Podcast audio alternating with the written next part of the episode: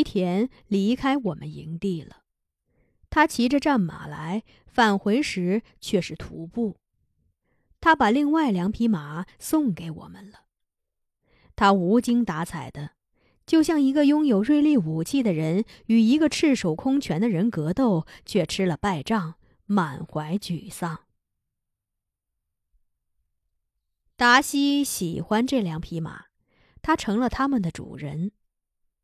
那个冬天，他每天都要把马放到向阳的山坡上，让他们能够吃到枯草。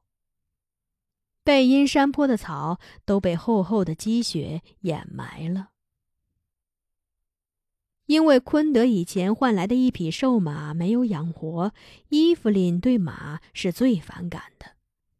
他说：“既然来到我们乌里楞的第一匹马没有给我们带来幸运。”这两匹日本人留下的马只会带来灾祸。第二年的春天来的似乎格外早，安道尔还不会走路呢，我就把他吊在营地的摇车里，让维克特看着他。我和拉基达去做碱场。堪达罕和鹿喜欢舔舐碱土。猎人们掌握了这个习性，就在他们经常出没的地方，先把地上的土挖出一尺来深，然后再用木楔钻出一个个坑，把盐放进去，再把挖出的土培上，使土地碱化。这样，鹿经过这里时就喜欢停下来舔碱土吃。我们只需隐蔽在碱场外的树林中，就能把它们打死。所以，从某种程度上说，碱场就是鹿的墓地。我们乌里楞有一大一小两片碱场，但连续两年，在雨后的夜晚，我们去蹲碱场都毫无收获。拉基达说，我们的碱场坐的位置不太理想，太靠近水源了。他说：“堪达罕和鹿都喜欢在向阳山坡活动，碱场应该坐在那里。”拉基达偷着下了一次山，到乌起罗夫的许才发那里换来两袋盐，做了一片碱场。我们用了两天时间把新碱场做成了。拉基达趴在我耳边说：“这片松软的碱土就是最好的布。”我们应该在这里要一个女儿。他的话让我激动起来，我仿佛看见了像花蝴蝶一样围绕着我们的女孩。我说：“这真是个好主意。”春日的阳光是那么和煦，它们照耀着新碱场，那丝丝的白光就像入了土的盐发出的芽，鲜润明媚。我们无所顾忌地拥抱在一起，为这春光注入一股清风。那是最缠绵的一次亲昵，也是最长久的一次亲昵。我的身下是温热的碱土，上面是我爱的男人，而我爱的男人上面就是蓝天。在那个动人的缠绵的过程中，我一直看着天上的云。有一片白云连绵在一起，由东向西飘荡着，看上去就像一条天河。而我的身下也流淌着一条河流，那是女人身下独有的一条暗河，它只为所爱的男人永流。夏日来临的时候，有一天清晨起来，我去给驯鹿挤奶，突然晕倒在地。等我醒来的时候，拉基达笑眯眯的看着我，温存的说：“那块新碱场真是不错，看来你的肚子已经守到一只小梅花鹿了。”我想了起来，在怀安道尔的时候，我也曾晕倒在地。那次，拉基达被吓坏了。就在我们给驯鹿聚绒的时候，营地来了三个人。其中的两个是我们的熟人了。向导路德，翻译王璐。另一个也是日本人，不过他不是吉田，而是铃木秀男。他又矮又瘦，留着八字胡，穿着军服，背着枪，一到营地就要酒要肉。酒肉落肚后，又让我们给他唱歌跳舞，很嚣张。王璐说，日本人在乌起罗夫的东部成立了关东军七林训练营，也就是后来人们所说的东大营。铃木秀男这次来，就是召集男猎民下山接受训练的。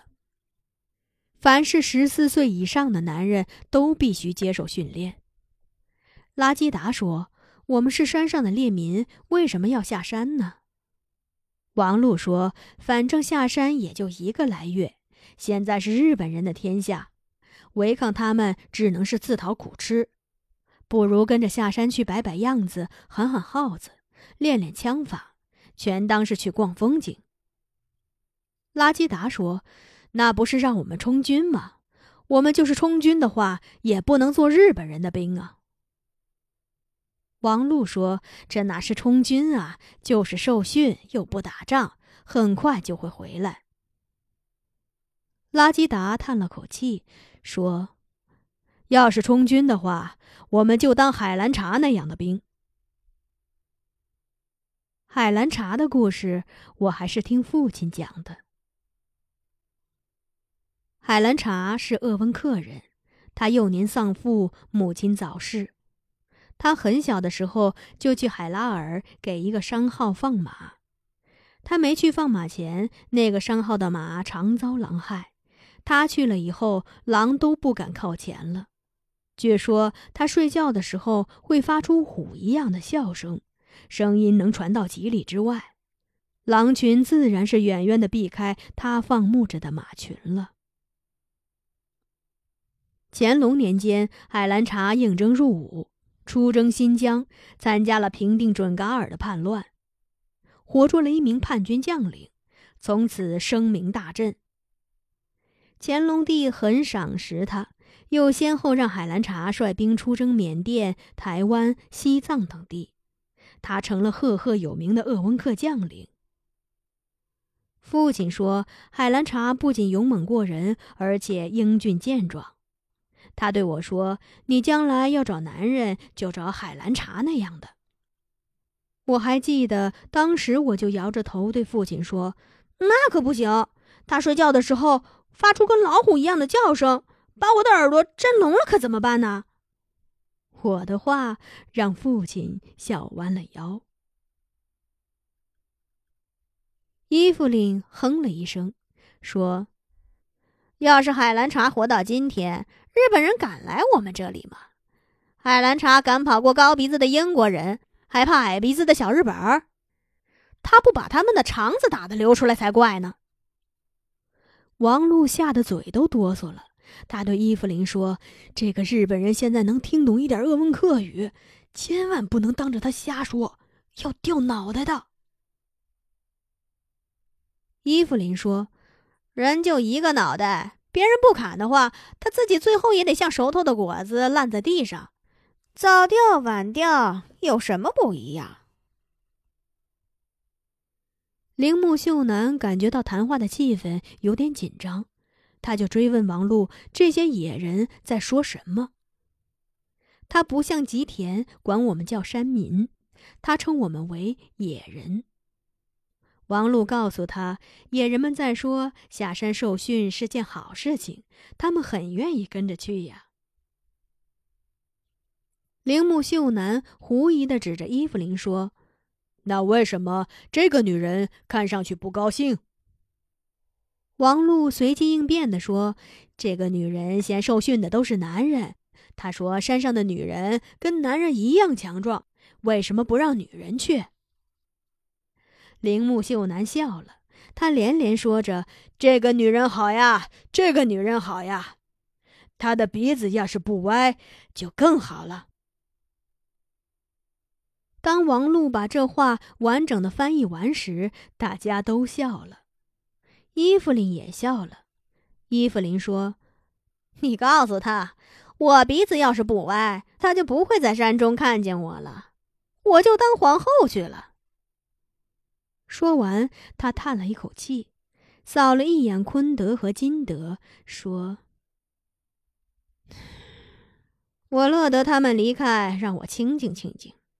他们要是在兵营里把骨头锤炼硬了，也算我伊芙琳有福气。”伊芙琳愿意昆德和金德离开他，玛利亚可就不一样了。他的儿子达西那时刚好到了受训的年龄，可他舍得他的男人哈谢下山，却舍不得达西。一想到达西可能要出去吃苦，玛利亚就忍不住落泪。铃木秀男指着玛利亚问王璐：“这个女人为什么哭了？”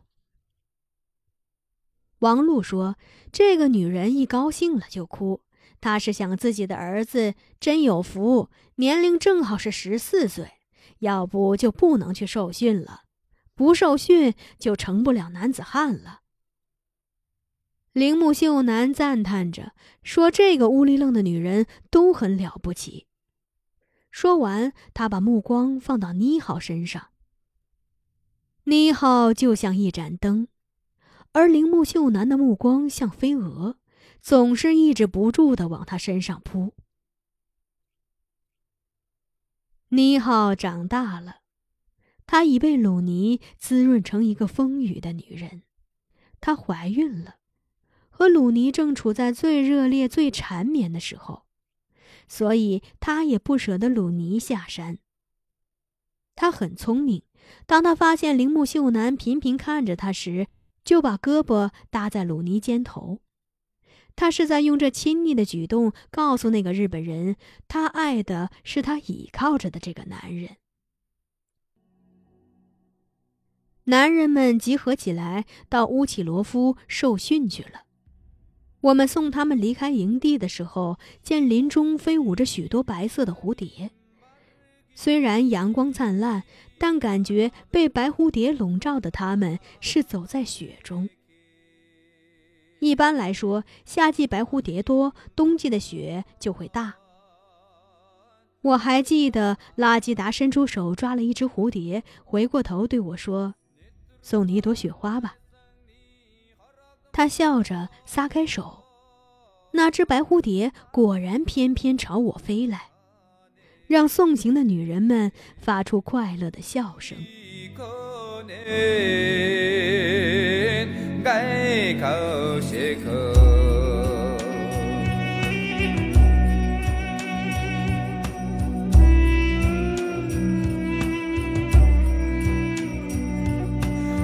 And sendini gonda kan harani